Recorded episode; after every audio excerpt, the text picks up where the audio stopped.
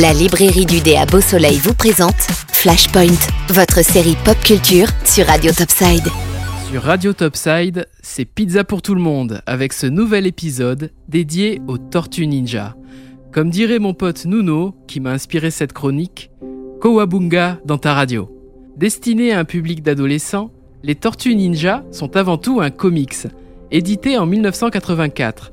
Face au succès de la série, nos reptiles ont depuis connu beaucoup d'adaptations, que ce soit en série animée ou en film entre la fin des années 80 et 2016. Quatre tortues exposées à un mutagène les ont changées en créatures proches de l'être humain.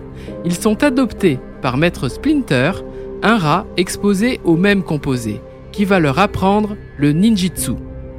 Ils ont évolué dans les égouts de New York, affrontant les criminels extraterrestres mais surtout le gang de Shredder, le principal ennemi et meurtrier du professeur de Splinter. Raphaël, Michelangelo, Donatello et Leonardo ne sont pas que des artistes de la Renaissance, mais bel et bien les noms de nos quatre tortues, qui cachent leur existence auprès des New-Yorkais, tout en les protégeant à grands coups de nunchaku et autres katanas. De quoi donner des idées. Le dessin animé des années 90 est culte, intitulé Tortue Ninja, les Chevaliers d'écailles. Et oui, dans ces années-là, on aimait bien les chevaliers, particulièrement quand ils étaient du zodiaque.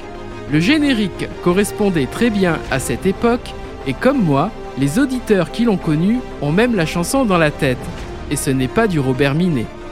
La série a connu un succès retentissant avec 10 saisons au compteur. Elle a même été adaptée en jeu vidéo et c'était sur la Super Nintendo. Par la suite, le succès de nos amphibiens, pardon, de nos reptiles, a été porté sur grand écran et pour trois films.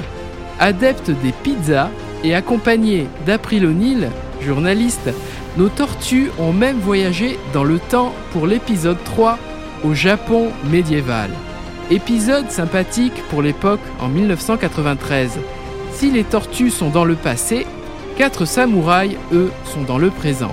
Et notamment, dans une scène mémorable, les samouraïs se retrouvent dans un bar new-yorkais à jouer à des jeux d'arcade sur fond de Tarzan Boy de Baltimora. Au moment de revenir au Japon, leur réponse est sans équivoque. Mais nous, à New York, on se marre Je ne m'attarderai pas sur les nouveaux films sortis post-2010. Tant de décalage avec mes souvenirs qui est énorme. Même si je ne suis pas insensible au charme de Megan Fox, faut pas déconner quand même. On se demande où ils sont allés chercher leurs idées de tortues mutantes et adeptes des arts martiaux. En tout cas, c'est une façon différente de traiter le genre super-héroïque. Le Japon étant souvent une source d'inspiration que nous retrouverons probablement dans un prochain Flashpoint. La librairie du dé vous a présenté Flashpoint, votre série pop culture sur Radio Topside. La librairie du dé, 4 avenue du Général de Gaulle à Beau Soleil.